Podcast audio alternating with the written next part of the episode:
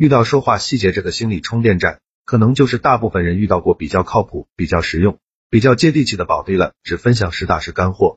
公众号说话细节里面有四篇文章非常值得反复阅读，分别是为人太懦弱、害怕冲突怎么办？写给内向性格的十一个社交技巧，抑郁不爱说话十个缓解方法，抑郁者十三个自我安慰。这四篇文章短时间都能提升你的水平，记得学习就行了。回到今天的话题。一，我们会羡慕高手的临场反应能力，殊不知那是他们做足了准备，随时准备开放式问题，随时准备应对他人的难题，这需要大量的演练。二，对于一个内向的人来说，即兴发挥实在是太过困难，那怎么办呢？那就多做准备，用大量的准备代替即兴发挥。三，你要像一个演员去表演一样，你需要台词，你要需提前准备自己的情绪，你要需假设对方可能会有什么反应等等，比如电梯会谈、参加聚会等。提前准备好问题和话题。四，刚开始会的觉好麻烦，但只要你这么做，效果一定会非常明显。而且当你有很多次这样的准备，你就会把它成变习惯，像喝水一样自然。五，今天的演讲会成明天更精彩的演讲。人生如此短暂，我们不应该被恐惧束缚住了手脚。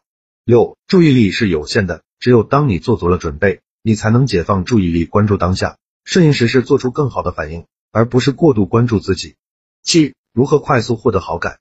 用通俗的方式讲，让听众觉得你和他是一伙的，类似的爱好、类似的经历、共同的朋友、共同的对手等等吧。用于走出自己的舒适区，可以先从克服身体上的自我防御开始。比如你去理发店洗头的时候，你是否习惯于把双手放在你的肚子上呢？这是一个典型的自我防御。那么从今天开始，把你的双手自然的放在身体两侧，感受当下你的不安全感，并适应。九。在生活当中，这样的场景有非常非常多。逐渐克服这种感觉，你就会进入一个新的世界。十，沃伦巴菲特在任何场合下都能条理分明的表达自己的想法，才能促进你的职业发展。十一，马克吐温说，世界上只有两种演讲者：紧张的，假装不紧张的。十二，优秀的演讲者都是善于把紧张的情绪转化为演讲的渲染力，从而使自己看起来不紧张，哪怕是一点点准备。都可以缓解紧张情绪。十三，对内向者来说，增强表现自我情绪和读懂他人面部表情的能力，也许可能填补认知差异，减少紧张，专注于眼前。十四，对大多数人来说，踏上领导岗位既让人害怕又让人兴奋。一方面，我们总是为自己的成就得到认可而高兴；另一方面，我们会怀疑自己能否胜任领导者职位要求，我们还会担心离开自己擅长的领域，进入一无所知的新领域。十五，如果你不够自信。那就先观察身边有自信的人，模仿是最快的学习方式。十六，持续练习才能持续成长。十七，你不必喜欢或崇拜你的领导或同事，你也不必讨厌他，但是你必须管理他，这样他才能够帮助你取得成绩、成就以及个人成功。十八，应对会议健谈者的技巧，微笑或点头表示赞同，他们就会滔滔不绝；毫无回应就能让他们闭嘴。讲话之前说这句话，下面我讲下我的想法。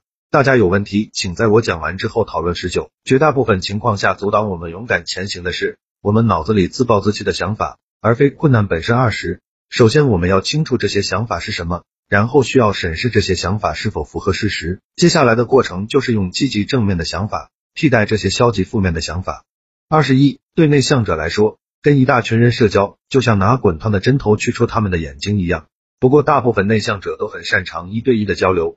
二十二，内向者其实更适合做自媒体，扬长避短长，喜欢独处，喜欢胡思乱想，那就记录下来自己的想法并发布短，与不熟的人面对面交流，可以适度绕开，但关键能力还是要补上文章。就到这里里，也不磨叽了。